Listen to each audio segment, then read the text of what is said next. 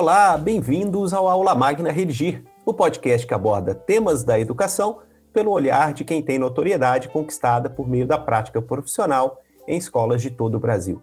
Eu sou o Rodrigo Simões e no episódio de hoje nós vamos tratar de plataformas educacionais, do profissional de TE e da escola no século XXI. Faremos tudo isso na companhia do professor Marcelo Milani. Milani, que é, como eu, professor de História, e que vem ao Aula Máquina para compartilhar a sua vasta experiência em gestão escolar e na aplicação de tecnologia em contextos educacionais. Então, seja muito bem-vindo, professor Marcelo. Obrigado pelo convite, Rodrigo. Obrigado pela oportunidade aqui de participar dessa conversa com vocês. O nosso podcast, como você já sabe, vai ao ar uma vez ao mês e o objetivo é abordar um assunto do dia a dia escolar. Nós trazemos sempre convidados que atuam em escola, seja como professores, gestores, ou que estejam em contato direto com elas em função de atuarem como consultores ou gestores de rede de ensino. Se você ainda não ouviu os episódios anteriores, então dê uma passadinha no nosso catálogo, já são duas temporadas à sua disposição. Marcelo, é, eu preciso começar esse nosso bate-papo de hoje uh, compartilhando com os nossos ouvintes a, a oportunidade de visitar o Colégio Humboldt. O Marcelo ele é gerente de, da parte de tecnologia, né, no Colégio Humboldt, né, Marcelo? Depois pode, certamente vai nos contar um pouquinho mais da sua atuação. Aliás, a conversa toda aqui vai girar é, em torno dessa sua atuação no Colégio Humboldt, lá de São Paulo. Mas estivemos lá na semana da Beth Educar, tivemos lá o Gustavo Feixes, que é o nosso diretor pedagógico, e eu mesmo e a gente ficou realmente maravilhado com o que encontramos. Primeiro, maravilhado com o prédio e todas as condições que envolvem ali o, o, o Colégio Humboldt, né? a gente tem um campus maravilhoso, muito lindo, então é realmente é, digno de nota.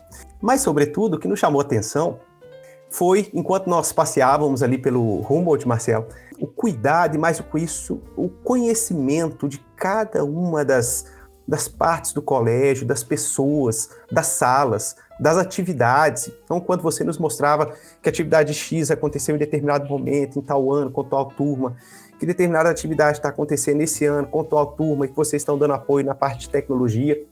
Então, sobretudo, nos chamou a atenção é, como que há propósito em todas as partes do colégio. Então, não é só um prédio bonito, né? é um trabalho bonito que vocês desenvolvem e eu não posso né, é, começar esse podcast de outra forma que não parabenizando vocês por esse trabalho. Mas eu vou aproveitar para já começar com uma questão que está emendada nisso aí, né?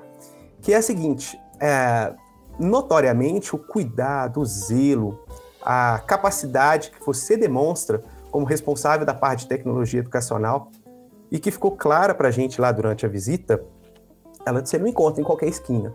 E o profissional de TE, né, ele hoje é alvo aqui do nosso, da nossa conversa, né? Nós temos a escola, temos plataformas educacionais e temos o TE no meio do caminho. Esse profissional, ele é cada vez mais importante. Dá para traçar um perfil desse profissional de tecnologia educacional para que ele consiga fazer um trabalho com pelo menos uma qualidade próxima àquele que nós vimos no Colégio Humboldt e que você desenvolve, Marcelo?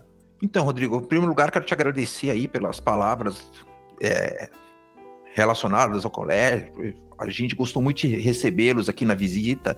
A gente gosta muito de receber os nossos fornecedores, para eles entenderem também como a gente funciona e por que que às vezes nós fazemos algumas exigências que, que num primeiro momento podem não parecer tão claras, né? Então é importante entender todo esse contexto de como as aulas funcionam, como as disciplinas estão integradas, porque a escola ela é, ela é exatamente isso, né? Ela é um espaço que não faz sentido se, as, se todas as instâncias não conversarem entre si, né? As disciplinas precisam conversar, as propostas pedagógicas precisam ser coerentes entre si, os níveis precisam estar de acordo. É uma construção de conhecimento que se dá em cada um dos projetos, em cada uma das etapas e espaços da escola, né?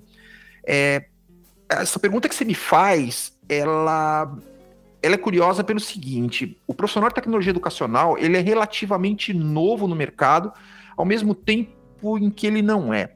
Muitas escolas já trabalhavam com a noção de TI há 20 anos ou há 25 anos, talvez 30 anos, se a gente for regredir no, no tempo o suficiente. Né? Anos 90, a gente já via algumas coisas. Né? Então, o que aconteceu lá no passado foi que o computador ele, ele entra na escola pela porta do marketing, né? Lá nos anos final dos anos 90.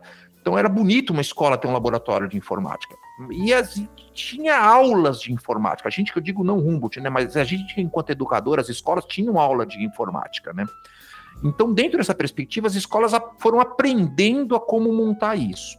O Humboldt tem essa área de tecnologia educacional. Ela foi, eu fui chamado para implantar esse núcleo, para ser coordenador de tecnologia educacional, há cerca de sete anos. E, e essa, essa área não existia no Humboldt. Então, a gente meio que desenhou esse formato todo junto e esse perfil de profissional que você coloca, ele foi traçado dentro das necessidades do Humboldt que eu não sei se eu posso afirmar que seriam as mesmas necessidades de todas as escolas, mas que certamente seria se a escola quiser desenvolver um bom trabalho com tecnologia e um trabalho que seja coerente para todas as áreas, que não seja a tecnologia por si só como fim, mas como meio para se potencializar todas as práticas, né? Dentro dessa perspectiva, como é que a gente enxerga hoje? Né? Então, se a gente tiver que pensar numa descrição de cargo, talvez seja uma coisa mais complexa, mas a gente poderia tentar resumir isso a partir dos conhecimentos que nós verificamos que são necessários para um profissional da área de tecnologia educacional, tá? mais precisamente dentro desse espectro da coordenação geral, né, ou de uma direção de tecnologia, seria o seguinte: primeiro, você precisa trabalhar com projetos de formação, né? Tem que ter um, uma, uma experiência pautada em projetos, né? É, e tem que ter um conhecimento para aplicar a formação de professores ou para pelo menos desenhá-las, e de preferência as duas coisas, né? Sempre pensando em educação infantil, ensino fundamental 1, ensino fundamental 2 e ensino médio, dentro de uma perspectiva que seja intermultidisciplinar. Você tem que pensar assim: o, o que é importante para a educação infantil? Né? E o que isso é importante para o Fundamental 1? Depois, como isso impacta na prática do Fundamental 2 e no ensino médio? Que habilidades os professores precisam ter para poder trabalhar com cada um desses níveis? E as formações têm que acompanhar junto com os projetos, né? Projetos e formações sempre andando junto, dentro dessa perspectiva. E mais do que isso, as tecnologias que são usadas para a área de língua portuguesa, por exemplo, que é o que a gente trabalha quando a gente atua com a rede Giro, né? São as mesmas tecnologias que tem que suportar um projeto de ciências da natureza? Às vezes sim, às vezes não. Então tem que ter essa clareza em como, em quais são os pontos que tangenciam e em, em que momentos essas tecnologias se distanciam por conta das peculiaridades de cada área, né? Tem que ter uma noção de gestão financeira. Isso é óbvio, você ter, lida com recursos que não são exatamente os recursos mais baratos, então eles têm que ser otimizados, porque isso diferencia o investimento do custo. Existe uma diferença entre gastar dinheiro e investir dinheiro. Então, quando você tem um plano de, de que envolve processos e envolve a gestão de pessoas, essa gestão de processos, a gestão de pessoas e a gestão da aprendizagem, tudo isso passa a ter mais sentido e aquilo que parecia só custo vira investimento. Porque você tem um objetivo final de melhorar a sua prática pedagógica. Quando você melhora a sua prática pedagógica através de uma gestão de pessoas, uma gestão de processo, uma gestão de aprendizagem mais, mais clara e mais profissional, você invariavelmente vai aumentar a sua renda escolar, da, financeira da instituição, porque você tem mais condição de captar mais alunos, né? Tem que ter conhecimento técnico, é, o, o, profissional de tecnologia educacional ele precisa ser capaz de, de conversar com o, prof, o, profissional de TI. Não, não precisa ser de igual para igual, mas ele precisa entender a linguagem do que a TI vai conversar para você e conseguir converter isso para a esfera pedagógica para ver se isso faz sentido ou não. Né? Tem que ter um conhecimento teórico é, não dá para você não conhecer pedagogia e educação de verdade, tem que ter um conhecimento histórico de como as práticas se constituem e se ressignificam ao longo da história da, da, da educação, né?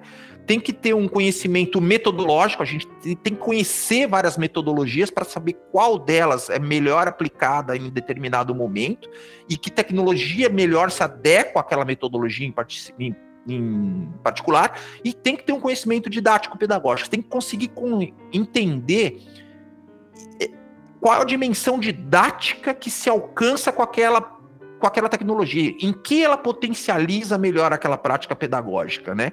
E em qual ela é só mais trabalho para o professor, e nesse caso não faria sentido ser investida. Aí você tem que ter uma boa networking com fornecedores, com desenvolvedores, com outros educadores, outros gestores, com pesquisadores na área de tecnologia, e para isso tem que estar tá sempre atualizado, com tendências, com inovação e com benchmarkings, né? Saber o que outras escolas, instituições estão fazendo, outras empresas estão lançando, o que outros países estão fazendo, e ver daqui, disso o que serve para sua instituição e aquilo que poderia aguardar ser feito lá na frente, ou que de fato não faz nenhum sentido para o seu modelo de negócio, né? Educacional. Basicamente isso. Marcelo, é basicamente isso, né? É. Enquanto você é. falava, Marcelo, me via à mente. É... Bom, primeiro eu trabalhei em escola durante muito tempo, mas, mas não só, e, e, sobretudo não nos lugares onde eu trabalhava, mas no, contato com as várias escolas que a gente tem na Rede Gir e tal, é... fica muito claro na sua fala a diferença entre TE e TI. São duas coisas completamente uhum. diferentes. Né? E, e, e eu vejo ainda um movimento muito forte de escolas é, eu acho que sobretudo aquelas mais tradicionais, sabe? É de dizer assim em determinado momento, olha, eu preciso de um profissional de TI aqui. E o entendimento dessas escolas em relação a esse profissional é assim, é o cara que vai cuidar das senhas uhum. e é o mesmo cara que vai cuidar do hardware, né? Então, a hora que o computador estragar, é o cara que vai lá cuidar do computador também. Então, busca lá um técnico, alguma coisa do tipo. Quando, na verdade, nós estamos pensando em como a tecnologia, vou pegar a sua fala aí, como uhum. a tecnologia potencializa o resultado da escola, que é a aprendizagem do aluno. E para isso você tem que ter alguém que entende muito de pedagogia, de didática, de educação e que consegue fazer essa ponte entre a, a necessidade da escola, digamos, a parte pedagógica e o serviço de TI, né? Então, acho que assim, só para fechar esse raciocínio e jogar a bola para você para ver se você concorda comigo. Hum. Eu acho que a escola tem que ter TI e tem que ter TE, porque tem Exato. computador, vai ter que dar manutenção, mas Isso. tem que ter o TE na figura dessa, desse, desse é, profissional mais estratégico, né? E existe uma questão importante nisso que você está falando, é exatamente isso. É, a escola tem que ter TI e ela tem que ter TE e, e tem talvez um, uma terceira percepção, uma terceira. É, um terceiro entendimento profissional dessa dimensão da TI, que é o que é TI e o que é TI escolar educacional. Por exemplo, se a gente conversar, se você tiver a oportunidade de conversar com o Alexandro, que é o nosso coordenador de TI, que está bem próximo de mim, o Alexandre, ele tem uma percepção muito clara do que é necessário para uma escola e não para um posto de gasolina. Então ele sabe falar, eu sei que o que você precisa tem que ter esse formato, porque eu sei onde você quer chegar, porque a gente já conversou antes. Então esse TI também, ele não precisa avançar na dimensão pedagógica como eu preciso, mas ele também tem que entender um pouquinho disso para ele saber que quando ele me apresenta uma proposta, ela já vai resolver lá na frente. Então, como a gente também tem resolvido isso hoje, né? É, o Alexandro, por exemplo, que é o nosso coordenador de tecnologia do, é, de TI, né? De tecnologia da institucional, da informação, ele vai participar conosco agora da reformulação do currículo de mídias. Então, ele, ele não é necessariamente uma pessoa da área de educação, mas ele entende de questões de, por exemplo, ele é especialista em lei geral de proteção de dados. Então, eu olha, em determinados assuntos a gente vai ter que fazer tal coisa, Milani. E isso não tem como fugir, porque é lei. A gente vai ter que se adaptar assim como a gente se adapta aí à, à lei de diretrizes e bases da educação, né? Mas então a gente, esse caminho aqui nós vamos ter que ensinar isso tal coisa para as crianças, porque eles vão precisar disso para trabalhar. Então ele é um ponto de apoio muito importante nesse sentido, né? Então quando ele olha aqui a, um projeto que a gente tem de um Chromebook por aluno, ele vira e fala: eu já sei que você vai precisar de uma rede aí para suportar 720 equipamentos pendurados ao mesmo tempo, provavelmente, que é o que a gente tem de, de Chromebook instalado no nosso parque. A gente tem 720 Chromebooks ativos hoje, né? Todos se comunicam ao mesmo tempo e com, estão conectados ao mesmo tempo? Não necessariamente, mas pelo menos 500 deles estão. Se você andar pela escola, você vai ver isso andando. Então ele vai falar: olha, Melanie, em algum momento eu sei que você vai precisar dar uma aula aqui fora, no pátio, então eu já tenho que preparar uma, um, um sinal de Wi-Fi que chegue ao que alcance aqui. Então ele vai lá e mede tudo isso.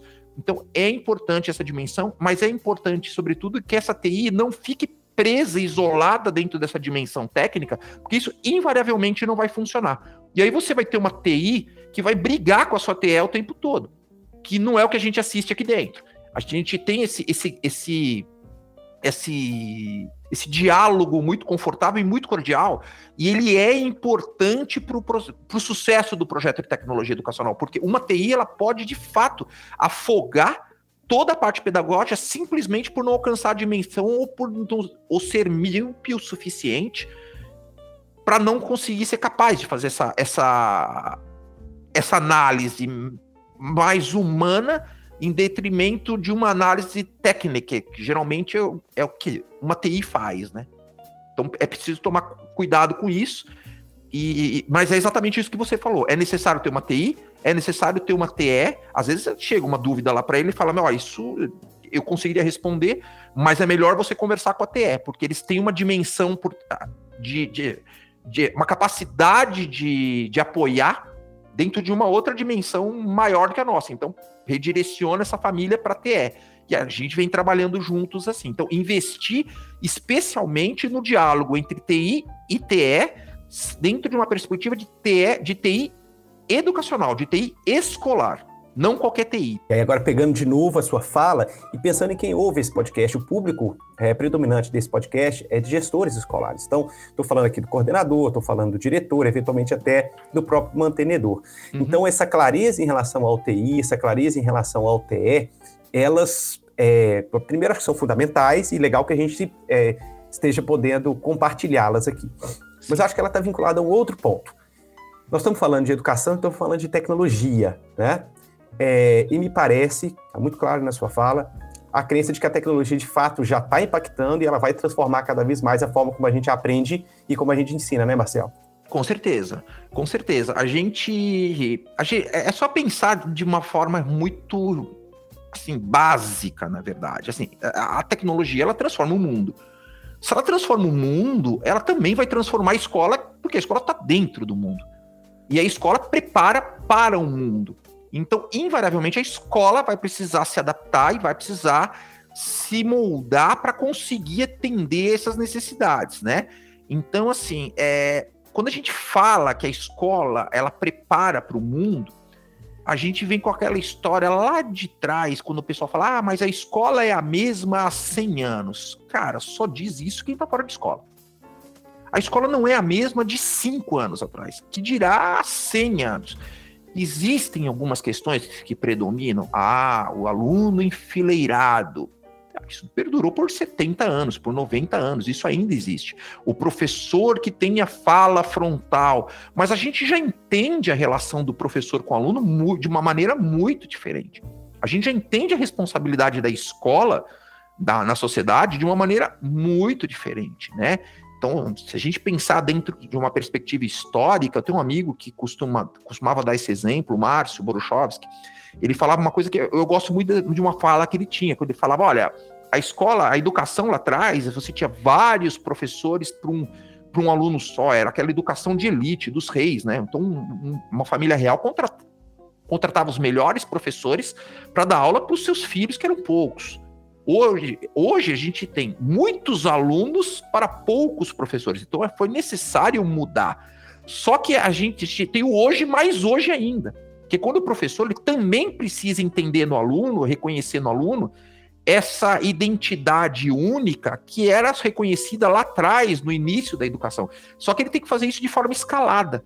E hoje a gente tem tecnologias que apoiam e permitem essa, essa prática educacional mais próxima, mais dimensionada para cada aluno, mais personalizada, né? permite que você consiga mapear essas, essas, esses espaços educacionais que ficam faltando para que um aluno ou outro consiga conquistar entre um, um, conhecimento e outro. Né? Hoje a gente tem tecnologia que nos permite é, acompanhar isso com muito mais clareza, como, por exemplo, a gente usa lá a, a plataforma redigir, a gente consegue identificar ali dentro é, se a gente tem problema mais de ortografia ou se a gente tem mais problema de pontuação, né? Então, ah, se você resolver ponto final, você vai melhorar dentro desse dessa dessa habilidade específica de cinco habilidades que uma redação trata, sei lá, a habilidade 1, que é regra culta, sei lá, se você melhorar só a pontuação final, você já melhorou só nessa habilidade 18%. Porque as crianças hoje não colocam mais ponto final, porque ninguém faz isso no WhatsApp. Então, se você lembrá-los disso, já melhora. Então, prof... isso já direciona melhor a forma do professor e ele sabe os alunos que sistematicamente não colocam ponto final. Então, é mais fácil ele chegar nesse único, nesse desse grupo de alunos e falar: Ó, oh, turma, presta atenção em ponto final. Isso não é um problema que a turma inteira tem. Só vocês seis insistem em não colocar ponto final. Então, isso facilita muito, né? Estou dando o exemplo da, da Ridículo, que a gente está próximo de uma tecnologia que vocês também dominam, que vocês nos fornecem, né? Mas a gente tem isso em, em várias outras dimensões com outros serviços que a gente contrata, né? A gente tem 16 serviços digitais em ativação ativos no momento dentro da, do Humboldt hoje, né? Em 2000, a gente está em 2022, né? Em, indo para o final dos primeiros semestres. Então, a gente está com cerca de 16 serviços digitais ativos dentro da escola hoje. Todos eles são muito importantes dentro dessa perspectiva. É, não é para qualquer escola realmente gerenciar né, 16, 16 serviços, enfim, e, e, todo o impacto que esses serviços eles geram aí, né? Mas eu conheço a, a estrutura de vocês e sei que vocês certamente dão conta de fazer da melhor maneira possível. Sei também, Marcelo, que você tem muito contato, né? À toa que você tem 16 serviços aí. Para contratar esses 16, você deve ter entrevistado uns 300. Exato. É, mas, mas precisa, né? É. é isso. Conta pra gente, traz pra gente aí, de repente, quem sabe, uh, você teria alguns, alguns exemplos, né, de, de, de, de, enfim, de tecnologia de modo geral. Aliás, acho que não precisa ser é, pensar aqui tecnologia digital. Né? Aliás, acho que nós estamos aqui, até, até aproveitando para já trazer um ponto também, nós estamos falando de tecnologia, isso leva a inovação, mas peraí, inovação não precisa ser tecnológica e tecnologia não precisa ser digital. Né? Então, de modo geral, é, você tem exemplos né, de, de, que você possa trazer para a gente, seja do Humboldt ou de qualquer benchmarking que você tenha feito, de tecnologia impactando de maneira bastante clara e eficaz né, processos educacionais? Então vamos lá, o que, que a gente poderia pensar nisso, né? Então, é, você tocou num ponto importante, né? Que é o que é, assim, a gente costuma citar muito isso, da questão de tecnologia. O que é tecnologia, na verdade, né? Inclusive no início desse ano, a gente sempre tem ciclos de workshops que a gente aplica para os professores, né? Então já houve dois que foram ministrados por mim esse ano, em especial com educação. A gente fez vários outros workshops sobre outros temas aqui. A formação de professores é algo na qual, no qual a gente investe muito, né? Aqui no Humboldt. Então a gente teve aí um workshop de, de uso de tecnologias e a gente começa com uma, uma, uma reflexão que caminha nesse sentido, né? Primeiro, o que, que é tecnologia? Então assim, a gente sabe que tudo que transforma o mundo é tecnologia. Então, tudo que melhora ou muda a minha forma de conviver ou de me relacionar é tecnologia. Então a gente pergunta para as pessoas, sei lá, por exemplo, madeira. Madeira é tecnologia? Depende. Enquanto ela está numa árvore, ela é uma árvore. Mas depois que ela vira uma tábua, ela já é uma tecnologia. Depois que ela vira um móvel, ela é uma outra tecnologia, uma outra camada da tecnologia que essa madeira me traz, entende? E aí a gente pensa dessa maneira, assim, é a energia que a gente tem na escola elétrica, ela transforma a educação. Já houve um momento em que não havia energia elétrica nas escolas, e isso ainda existe em muitos lugares do mundo, né? Então a gente sabe que a energia transforma. É, o papel é uma tecnologia, a tinta é uma tecnologia, as canetas que soltam essa tinta são é, também uma extensão dessa tecnologia, livros, lousa, tudo isso. Então, dentro dessa linha de raciocínio, é, a gente tem que pensar sobre. Quando a gente fala de tecnologia, a gente tem que pensar, em primeiro, num primeiro momento, na mudança de suporte que essas tecnologias trazem e as implicações que eles vão ter. Então, vamos pensar em alguns exemplos que, que a gente escuta falar bastante deles, mas que nem sempre a gente tem uma clareza. Então, primeiro, a gente escuta assim, vamos lá, quadro negro que é aquele quadro verde que a gente escrevia com giz. Ele muda para um quadro branco, as pessoas já trabalham com canetão, resolveu o problema de quem tinha rinite. Né? Então já ficou muito mais fácil. Até eu, a partir do momento que eu não tenho mais o pó de giz na sala, eu já posso colocar um computador, porque computador e pó de giz não conversa muito bem, né? Então, ó, tem um quadro branco, já melhora um pouco essa situação. Mas aí eu posso colocar um projetor. E aí esse projetor já muda aquele trabalho que o professor tinha para ficar desenhando uma que não é todo professor que tem habilidade para desenhar, e ele leva tempo. Quando o professor tem essa habilidade, ele usa isso a favor dele na aula, o aluno gosta de vê-lo desenhar, etc e tal, e ele pode continuar usando. Mas o que não tem, ele pode usar ali o projetor, que ele já usava antigamente na forma de um retroprojetor, que ele fazia lá nos acetatos dele, né? Hoje ele não precisa mais ter o acetato, ele vai lá, monta lá um Google Slides, ou um PowerPoint, ou uma outra ferramenta de aberta aí que de multimídia, de trabalho de apresentação multimídia, né? Então ele já permite escalar é, essa, essa esse trabalho. Então uma apresentação já pode ser passada para vários professores. A apresentação antiga, sempre tinha um aluno que virava e falava: "Ah, professor, posso copiar esse desenho?" Aí o aluno tinha que fazer esse desenho. Hoje em dia, o professor já pode pegar essa apresentação no final da aula, ele vai lá e compartilha ela dentro de um de um Moodle, dentro de um Classroom, e o aluno não precisa mais perder tempo fotografando aquilo e tem acesso àquela mesma apresentação que o professor usou, aquela mesma apresentação de slides que a gente chama, né? Então, dentro dessa perspectiva, a gente tem que entender também o seguinte: a partir do momento que eu mudei a lousa, o que mais eu mudei? Por isso que eu falei lá no início a questão da metodologia. Se for para o professor continuar lá na frente, dando a aula como ele sempre deu, eu tenho que tomar um cuidado para não usar o que é novo e, consequentemente, mais caro para fazer a mesma coisa que eu fazia com o que era mais antigo, mas que funcionava também e era muito mais barato. Então, de repente, se for para o professor continuar dando uma, uma aula pura e simplesmente, é como ele sempre deu, talvez eu não precise de um projetor. Né? Ou talvez não faça sentido ter um slide. Mas agora, a partir do momento que ele ressignifica, ele fala: Ó, oh, pessoal, abre aí o slide durante a aula. Vamos olhar junto? Enquanto um aluno está na página, no slide 5, outro está no 12. Você já está respeitando o tempo de cada um. E ele pode ir trabalhando isso melhor se ele usar uma rotação de estação, né? Então, isso já é uma forma diferente de trabalhar. Uma lousa digital, se ela estiver na mão dos alunos, quando a gente implementou lousa digital aqui, o que, que a gente fez? A gente, primeira pergunta que a gente fez, era como a gente isso pode ser colocado na mão do aluno. Então a gente precisa de ferramentas digitais que permitam isso. Hoje a gente percebe que ter uma lousa digital, mesmo na mão do aluno, ela parece não fazer tanta diferença no ensino. É legal. Vai ter um momento ou outro que dois ou três alunos podem interagir numa, numa, numa atividade que o professor abriu na lousa, e ele faz isso na frente da sala inteira, ou usa a lousa para apresentar uma, uma proposta dele logado na conta do professor, ou numa conta institucional qualquer que, que permita um controle de, do que está sendo feito naquele mecanismo, por conta de uma lei geral de proteção de dados, né, nos obriga a ter esse controle, né, para um acompanhamento mais consistente. E mas a gente já percebeu que cada vez mais o professor no centro da aprendizagem ele, ele muda a forma como ele age.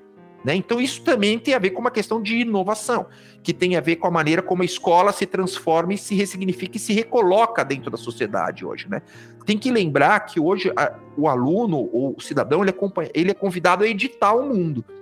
Então, antigamente, quando a gente vivia num modelo de, de sociedade um pouco mais é, é, vertical, você era uma peça de uma engrenagem que deveria entrar às 6 horas da manhã numa fábrica e sairia às 5 horas da tarde.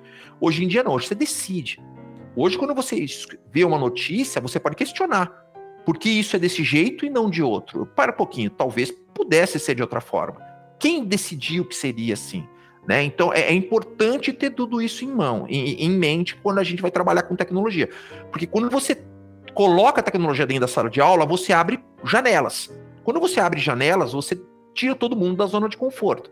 O professor de química pode ser questionado sobre algo de história, porque o aluno tem acesso ao conteúdo de história em tempo real. Então, assim, essa interdisciplinaridade, ela, ela vem de brinde. E o professor tem que estar preparado para isso, né? E, e para completar, um outro exemplo muito claro é que a gente fala daquela história assim, por exemplo, é livro físico versus livro digital. Tem momento em que o livro físico ele é muito importante. O contato sensorial, o cheiro que você sente do livro, o peso do livro na mão, isso você não vai ter. A sensação da, de, de virar a página, isso você não vai ter num livro digital nunca. O que não significa que o livro digital não seja importante. O que significa também que o livro digital deva ser apenas um PDF do livro físico, porque senão ele não tem sentido. ele é uma mudança de suporte pura e simples. Então, quando a gente adota livro digital aqui hoje, a gente pensa que tecnologias a mais ou possibilidades a mais são permitidas com, esse, com essa mudança de suporte que não eram no físico. Quando a gente percebe que não tem sentido, a gente mantém aquele contato com o físico. Quando a gente percebe que tem sentido e tem ganho, e a gente pode trabalhar outras habilidades tecnológicas, então a gente puxa o livro digital para o universo digital. E hoje a gente discute se a gente deveria continuar chamando o livro digital de livro digital. Porque o livro digital ele não é a mesma coisa que um livro, só que digital. Ele nem é concebido para ser assim. Então a gente está falando hoje em dia de repositórios digitais.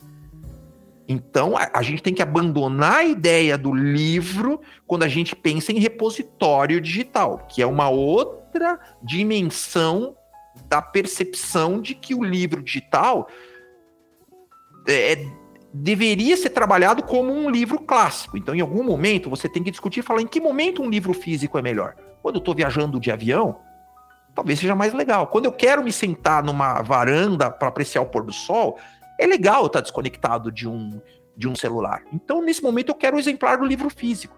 Mas quando eu tenho que resolver uma série de outras coisas, quero melhorar a comunicação com o meu professor, quero otimizar meu tempo de trabalho, quero melhorar a entrega de, de atividades para o professor, talvez um repositório digital que traz todo aquele conteúdo dos livros físicos para uma outra dimensão, um outro conjunto de possibilidades, talvez faça mais sentido e melhore o trabalho do professor. Em vez dele perder duas horas fazendo aquilo, ele vai demorar 20 minutos. E ele pode gastar uma hora e 40 planejando a aula melhor. Né? Então a gente acredita que o uso da tecnologia ele vai mudar o cenário da educação à medida em que as pessoas tiverem consciência de como cada tecnologia em particular vai impactar, né? Toda essa, essa questão, né? A, a gente viu a internet mudando toda a pandemia. A tecnologia tornou viável para muitas escolas continuarem funcionando. Então a gente tem que entender que ela é sim necessária, né? Mas existem limites aí que a gente tem que ceder, entender e perceber até onde a gente vai e até onde essa tecnologia digital ela é melhor que a antiga. O livro também é uma tecnologia. A gente já viveu um momento da história sem livros e a gente tinha que reinventar o conhecimento a cada geração. Era muito mais difícil transmiti-lo. Quando a gente tem a escrita e tem o livro, a gente mudou toda a história da humanidade. E é sobre isso. Muito bem, muito bem, professor Marcelo. É, vez ou outra aqui no, no podcast, no Aula Magna, eu faço algumas provocações. E me veio à mente duas provocações enquanto Vamos a gente lá. conversava, é, sobretudo agora nessa sua última fala. Então eu vou. São, algumas, são duas sentenças bem rápidas e uhum. queria ouvir sua opinião. A primeira delas é: a principal inovação começa pelo professor. Essa é a Sim. primeira provocação. Tá? Não é qualquer plataforma, é professor. A segunda provocação é a seguinte: assim como eu vou pegar emprestado aqui, inclusive, um, um exemplo do Luca, que está é, conosco aqui nessa gravação. Assim como o Google não é as páginas amarelas uhum. digitado, a gente não pode entender que a, a, a, digitalização na escola é simplesmente pegar o que acontece no mundo físico e reproduzir no mundo digital. Exato. Tem que aproveitar o potencial da digitalização. Isso. Eu queria te ouvir sobre esses, esses dois pontos, são provocações. Eu vou, vamos lá, no início da pandemia, a gente foi muito criticado porque a gente não quis simplesmente pegar as sete aulas convencionais e transformar, jogá-las dentro do Zoom. Falou, não, nós não vamos fazer isso. Todo mundo, não, mas a maioria das escolas estão fazendo isso. Eu não posso afirmar porque a maioria das escolas fizeram isso. Eu posso ter algumas impressões pessoais que eu vou guardar para mim por questões éticas, mas a gente nunca acreditou que essa era a melhor solução. Então, a gente foi validando modelos. Então, no primeiro momento, vamos criar aqui uma, um conjunto de atividades que precisem ser feitas dentro de uma carga horária que era equivalente que eles teriam em sala. A gente sabe que os alunos alguns vão fazer mais rápido, outros mais devagar, mas vamos tentar por uma média. Então vamos tentar ver em que momento cada entrega de atividade fazia mais sentido. Se eu soltar tudo junto, tudo na segunda, uma na segunda, outra na terça, outra na quarta. Aí a gente ia mapeando os diferentes modelos e vendo qual a taxa de engajamento dos alunos, até que a gente decidiu, percebeu que com determinado a, publicação dos planos de ensino num determinado momento, com um prazo X determinado, a gente tinha uma taxa de engajamento, sei lá, de 80%, 85% de entrega de tarefa. Então, beleza, funcionou. Agora a gente precisa chegar num segundo ponto. Quando a gente vai mudar para o modelo síncrono? Quando que o aluno encontra com o professor? Porque num primeiro momento os professores estão ali de plantão nos horários das aulas, mas o aluno conversa com ele via via diálogo ali, via via chat. Mas em que momento ele vai ver essa pessoa? Então vamos olhar. Primeiro, vamos tentar uma aula por dia. Ah, deu certo, duas. Agora vamos tentar três. Opa, quatro aulas. Quatro aulas já diminui o engajamento. Eu já não tenho mais um aluno na quarta aula como eu tinha no primeiro. Então, quatro aulas talvez seja demais. Eu não estou dizendo números que de fato aconteceram, tá? Mas é necessário você olhar e perceber se isso fazia sentido ou não. Quando a gente conseguiu validar e a gente levou em consideração, por exemplo, olha, um Fundamental 1 não pode ter a mesma quantidade de aula online que o ensino médio.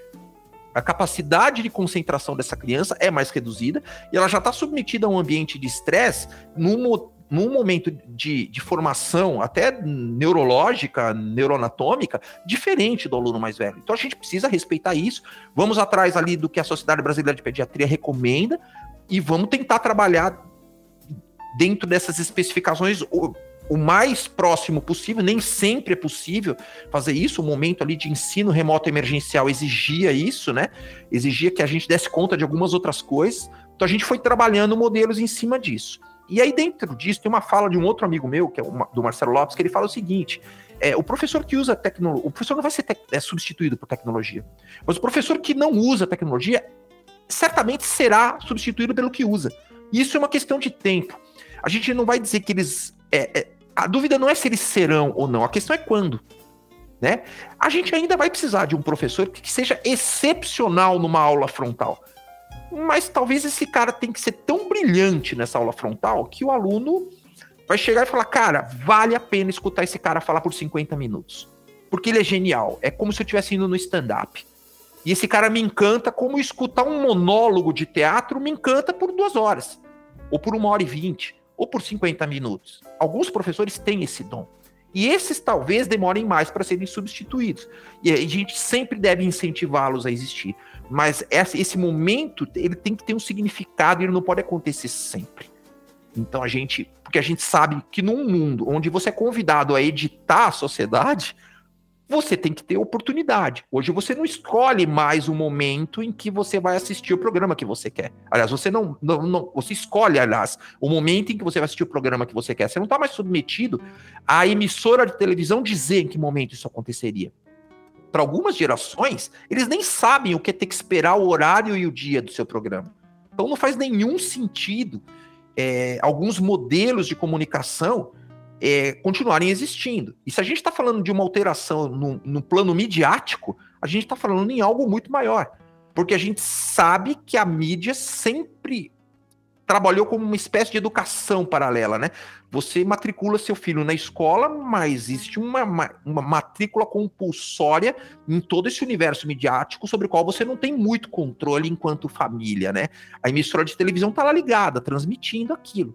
Você tem algum controle? Tem, mas você não diz para eles que eles não vão colocar o jornal no horário X, porque ele vai estar ali e pronto. Então é, é necessário pensar nisso. O professor vai ser é, substituído pelo. O professor que não usa será substituído de fato em algum momento pelo que usa. Isso a gente já viu na pandemia acontecer, infelizmente, né? É, algumas, alguns processos, a gente viu universidades inteiras desligando professores e fazendo trocas que nesse caso foram bastante absurdas, né? Colocando inteligências artificiais para corrigir uns trabalhos e depois a gente descobre que essas inteligências artificiais zeravam todos os trabalhos em que tinha havia algum tipo de tentativa de reflexão, mas davam nota máxima para trabalhos que simplesmente replicavam conhecimentos dos ipsis literis, porque elas foram alimentadas com bancos de dados com isso. Então, isso foi uma esse é um exemplo assim, de, de tecnologia usada da forma mais estúpida e inadequada possível, onde você trocou um ser humano competente para fazer aquilo por uma tecnologia que não estava nem um pouco preparada e madura para aquilo. Mas dentro de um momento de pandemia, algumas instituições que buscavam mais lucro talvez tivessem, certamente, talvez não, certamente enxergaram ali uma oportunidade de empurrar um pouco mais é, a tecnologia para aumentar o lucro, quando na verdade eles deveriam ter pensado em fazer uma gestão de aprendizagem mais eficiente para ter isso como de fato um diferencial é, real para o aluno dele. Né? Então, é, essa é uma reflexão que a gente deve ter sempre em mente. E lembrando que o aluno só usa tecnologia quando ele tem professor. Então a gente fez um estudo aqui e a gente sabe quando uma plataforma está sendo utilizada ou não pelo professor pela taxa de engajamento. A gente mediu isso, a gente sabe percentualmente quanto que uma plataforma que não tem engajamento do professor vai ter como resposta de usuário do aluno e quanto essa mesma plataforma pode vir a ter de engajamento, de utilização, quando a gente tem o professor engajado nessa utilização. Então a gente essa, é, é, é, interface homem-professor, homem-máquina, é, é, a gente tem que olhar isso com muito cuidado para não chegar a conclusões falsas também, né? Entender o que gera o que, né? Marcelo, nossa conversa está ficando perigosa aqui, porque a cada, a cada lance eu vou, eu vou lembrando de, de, de questões que, que acho que são relevantes da gente tratar, e a gente não pode também esticar tanto o nosso tempo. Claro. Mas eu não queria perder a oportunidade é, de uh, tratar contigo, nem que seja rapidamente, sobre duas questões. E aí, assim, quando a coisa é assim espontânea, vai, vai, vai multiplicando, né? Nunca é uma pergunta só. A primeira delas, ainda em relação ao professor, remete ao fato de como é que você seleciona e faz capacitação de equipes de professores. Eu acho que isso, o uh, tem, se você puder compartilhar, né? vai ser uma grande contribuição desse nosso podcast para os nossos ouvintes, que, como te disse, são coordenadores, gestores escolares. A segunda delas é da dualidade em relação homem-máquina e da questão da inteligência artificial. Eu queria te perguntar como é que você, enquanto é, é, coordenador de tecnologia, mas também enquanto, de repente, colégio Humboldt, vê o uso de inteligência artificial aplicado à educação. Então vamos lá. É, é, a primeira pergunta que você me fez, ela é difícil de responder, porque existe um, uma, uma linha de necessidades, ou um conjunto de necessidades numa educação infantil muito diferente do que a gente tem no, no ensino médio, e, e, tem que ser assim. Ou num currículo brasileiro ou alemão. O Humboldt, enquanto escola internacional, uma escola que se responde também à Alemanha e tem uma equipe de expatriados alemães trabalhando aqui, então a gente tem que seguir uma série de coisas. Então, em alguns momentos, é, ter um conhecimento do idioma alemão pode ser um diferencial importante para um professor trabalhar aqui. E aí, nesse momento, a gente abre um pouco mão dessa questão tecnológica, porque a gente pode trabalhar essa formação interna.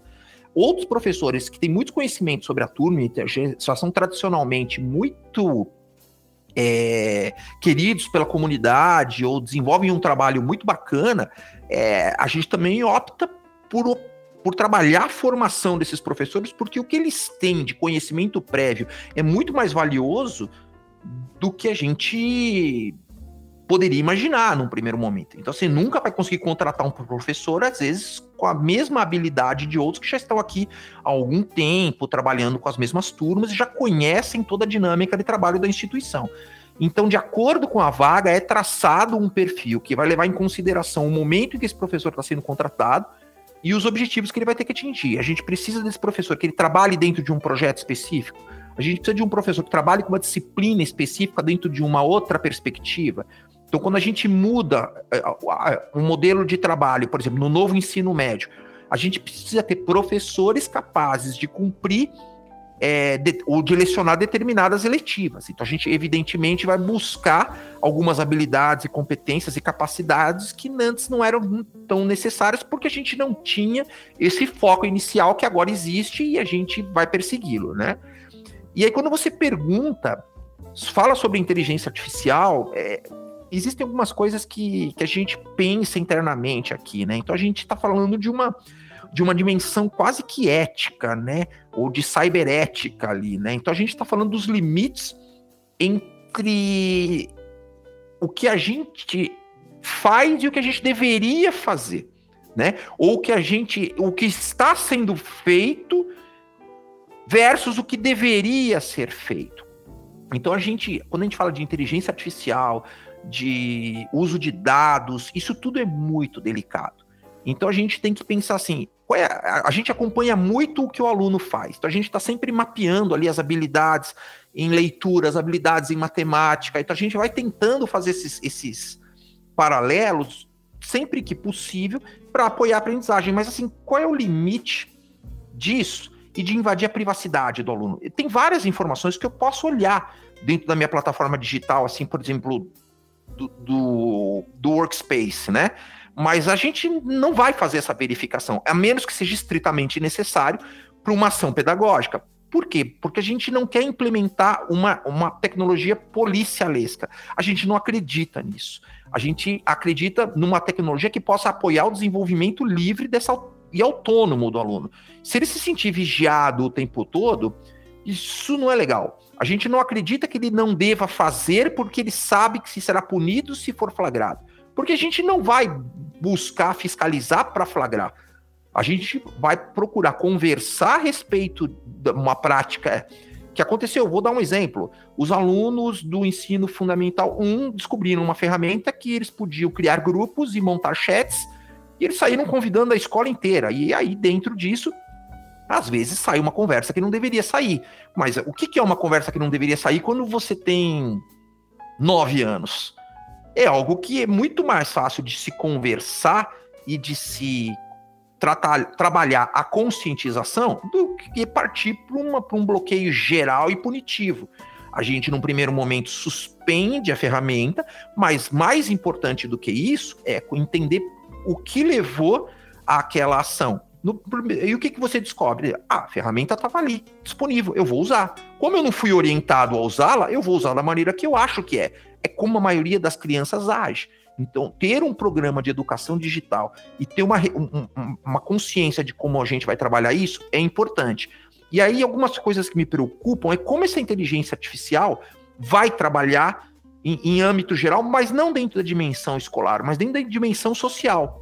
Quando a gente fala hoje ah, de metaverso, poxa, metaverso pode parecer muito bacana, mas a gente sabe que o cérebro, em um determinado momento, ele não é capaz de diferenciar o que é realidade real, tátil, daquela realidade virtual, não tátil. Então, assim, se você vê uma pessoa dentro de um simulador de montanha russa, você vai ver a pessoa gritando e reagindo como se ela estivesse de fato dentro de uma montanha russa. Porque o cérebro, naquele momento, ele não é capaz de diferenciar a montanha-russa real, onde você está onde você tá se movimentando de verdade, com a montanha-russa virtual, onde você está sentado numa cadeira que não sai do lugar. No máximo balança para cima e para baixo, para esquerda e para direita.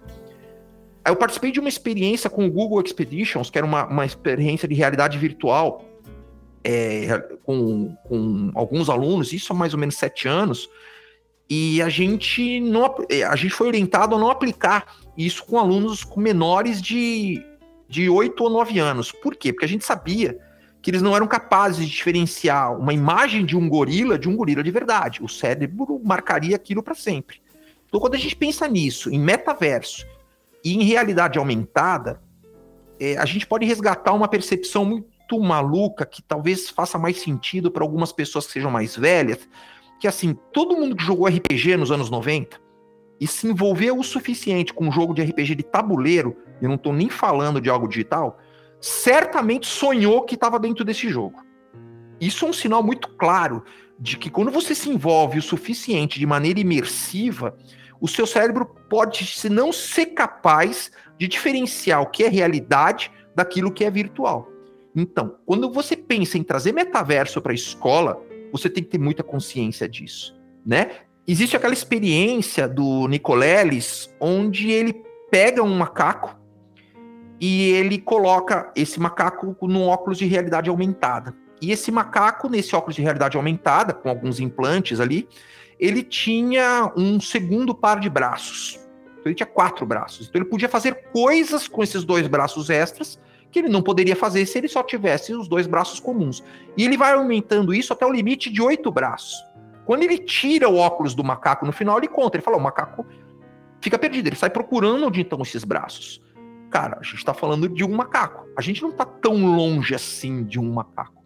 Os macacos são capazes, dependendo do, da espécie de macaco, ele fala por linguagem, ele fala por sinais. Ele tem a área de brocar ali, ele aprende linguagem de sinais. A gente teve o exemplo da gorila coco que aprendeu mil palavras, mil e duzentas palavras. Um, até onde me consta, eu cheguei a ler uma vez, porque eu, eu procurei essa informação, um ser humano analfabeto que não teve acesso à informação, ele aprende 800 palavras. Então já é possível regredir um humano ao estado de um primata se eu negligenciá-lo bastante. Mas o que é a gente pode fazer com esse mesmo ser humano se a gente não der acesso à educação que ele deveria ter, mas ao mesmo tempo confundi-lo bastante a ponto de ele poder chegar a não ser capaz de diferenciar o que ele viveu numa realidade virtual, numa realidade tátil, física, né? E a gente não sabe os aonde a gente pode chegar com isso. A gente não sabe qual o impacto que isso pode ter para a vida de uma pessoa. Então a gente tem que pensar com muito cuidado quando a gente fala de metaverso, inteligência artificial dentro de escola. Marcelo, nosso papo ele tá muito bom, é, mas eu preciso ir encaminhando ao final. Legal. E a sua, é, a sua última resposta ela é um tanto quanto perturbadora, né? E eu o tempo todo fico pensando aqui, né, com a cabeça de um gestor escolar que está aí nos ouvindo. E talvez a pergunta, a última que eu vou fazer, seja a pergunta que, tá, que as pessoas estão se fazendo ao ouvir aí o, o podcast. Tá, então, bom, o episódio é, é Escola no século XXI, profissional de TE e plataformas educacionais, que são, você mesmo disse que o Humboldt tem 16 no momento, e as Sim. escolas têm cada vez mais. Então a questão é, como é que deve agir um gestor escolar quais são os cuidados que ele deve tomar para a seleção de uma plataforma educacional, né, de modo que ela realmente contribua para a realidade escolar dele.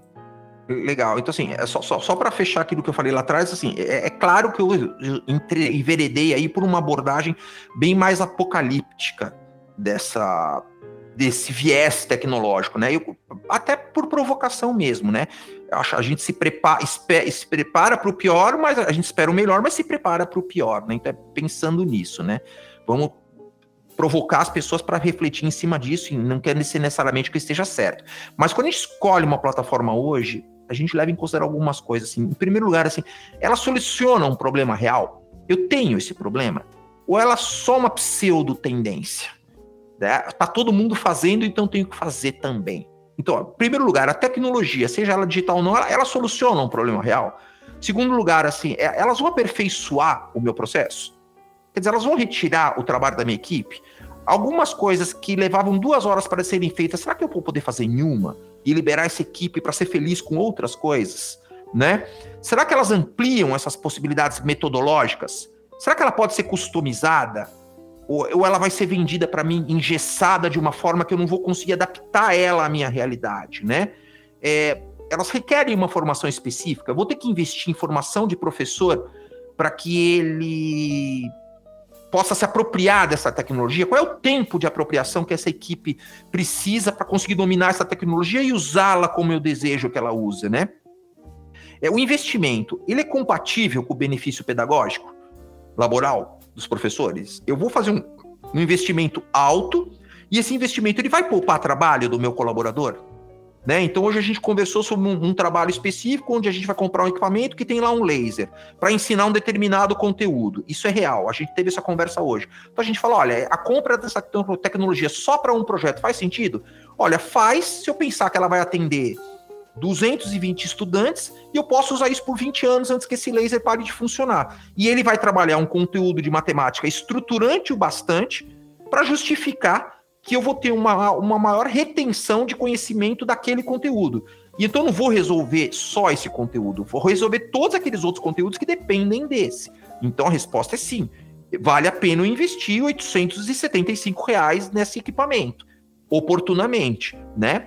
Então, a empresa que me fornece isso, ela é idônea? Ela está há quanto tempo no mercado? Ela tem clientes conhecidos? Ela tem uma estrutura para continuar se mantendo? Ou eu vou fechar um contrato e no meio do caminho ela vai encerrar as atividades e não vai me entregar o que eu fiz e, e todo o investimento que eu montei vai por água abaixo? Então, é importante também conhecer a origem dessa plataforma, conversar com o pessoal que desenvolve, não só com o vendedor, mas peça para conversar com quem é o CEO, se for possível, né? Você vai ter contato com esse CEO num primeiro momento, você vai ter contato com esse fundador ou com os gestores principais da plataforma. Dependendo do tamanho da sua escola, você nunca vai ter contato, mas deveria. deveria ter essa porta de abertura, né? O suporte ele é eficiente, ele é rápido. Se você vier a ter um problema com essa plataforma durante a negociação, é muito pouco provável que eles resolvam a sua vida de verdade quando você tiver um problema real lá na frente.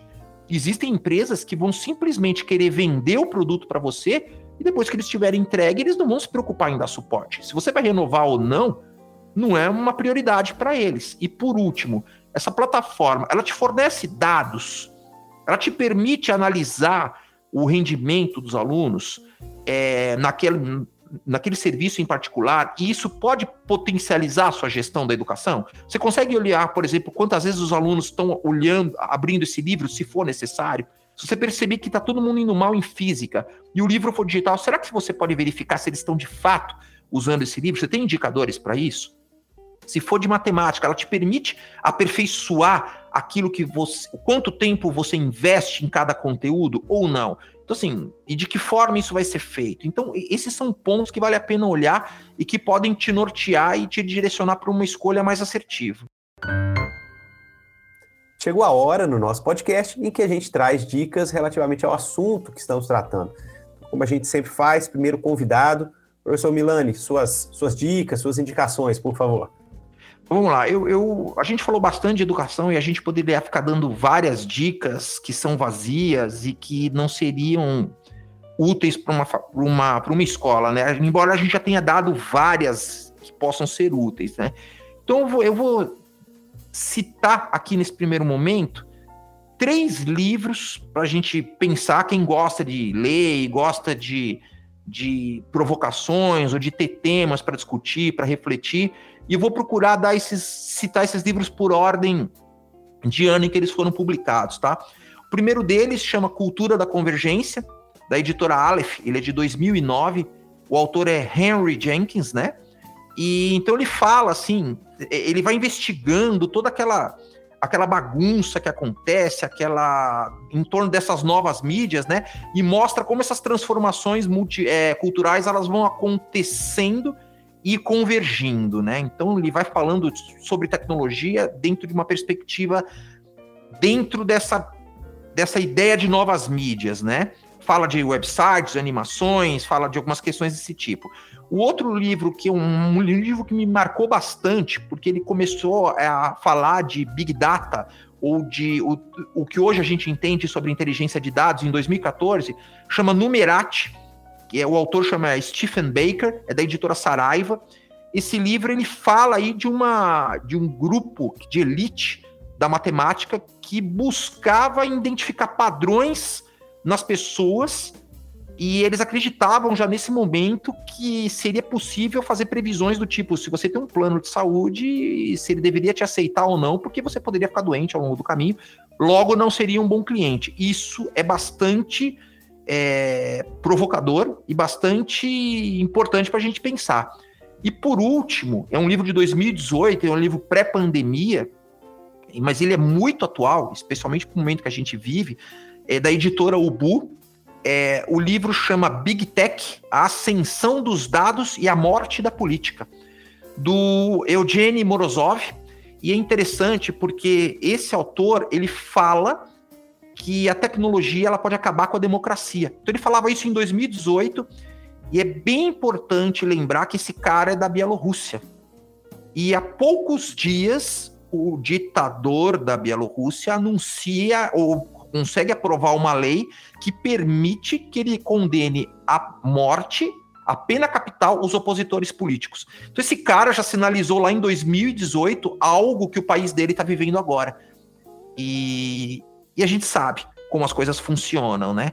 Então, é, vale bastante a pena a gente pensar nessas três obras aí, convocar um grupo de discussão entre os professores da escola, outros gestores e conversar a respeito disso. Então, essas são minhas três dicas aí de leitura. Muito bem, excelentes indicações. Eu, eu, dos três eu conheço o Big Tech, os dois outros não, então já fico aqui curioso para também é, buscar acho que, que é sempre legal essa, essa troca, né? É, então, são dicas para mim também. Bom, eu vou trazer dicas um pouco mais, uh, um pouco menos densas do ponto de vista do número de páginas, do aprofundamento das discussões, mas que funcionam como excelentes pontos de partida para discussões que acontecem dentro da escola, que devem acontecer mesmo, e que possivelmente até está acontecendo dentro de, da escola de alguém que está nos ouvindo aqui. Então eu queria trazer primeiro um texto do nosso blog que trata da digitalização da escrita. Então, é, sobretudo agora nos últimos tempos, a gente está é, vendo aí a, a, o surgimento da possibilidade do aluno produzir as atividades de modo digitado e da introdução também a incipiente de inteligência artificial para correção. Nada que consiga atender as escolas ainda, né? Mas é uma tendência para o futuro. Então, há um texto no nosso blog, eu vou deixar o link, nós vamos procurar deixar os links também dos livros que o professor Marcelo indicou. Então vamos deixar esses links todos na descrição aí do evento. Então acho que do evento não, desculpe, do, é, do, do, episódio, né? Então essa é a minha primeira, minha primeira dica. E a segunda é um episódio ah, dessa temporada do Aula Magna, que trata de plataformas educacionais como tendência pedagógica na educação básica. Então, é, foi um episódio com o Paulo Rogero, que é, é gestor da Rede Salesiana de Educação. Então, é um episódio bem legal para a gente conversar um pouco sobre é, né, a chegada e o impacto das plataformas educacionais no contexto escolar, que foi assunto da nossa, do nosso episódio aqui de hoje também. Então, vou deixar essas, essas duas dicas. Rodrigo, é, é, essas duas dicas que você dá são bastante importantes, especialmente porque a gente vai receber agora oportunamente aí, num futuro que a gente ainda não consegue prever, mas a gente já sabe que já foi aprovado pelo Conselho Nacional de Educação, uma, com um complemento à Base Nacional Comum Curricular para a área de computação, onde ela traz alguns, algumas questões, inclusive, de cultura digital, onde vai falar sobre, sobre gêneros digitais que já estão na BNCC, mas que eles serão revisitados dentro de uma perspectiva mais educomunicacional, mas sem perder o link com, a, com as linguagens, como eles foram concebidos, né?